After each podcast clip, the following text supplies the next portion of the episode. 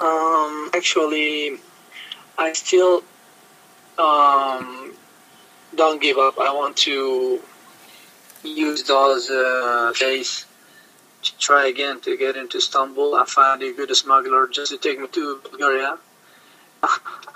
Up to now, the way to Bulgaria is not that hard. I think I will, I will be able to be in Bulgaria in a few days. Uh, the the money I have is enough to Bulgaria, and the way is still easy.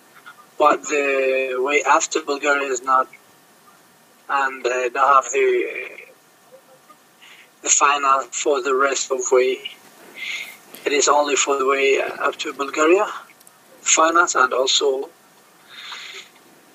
um, the border is getting stronger, and they are alert. The authorities are watching along the border.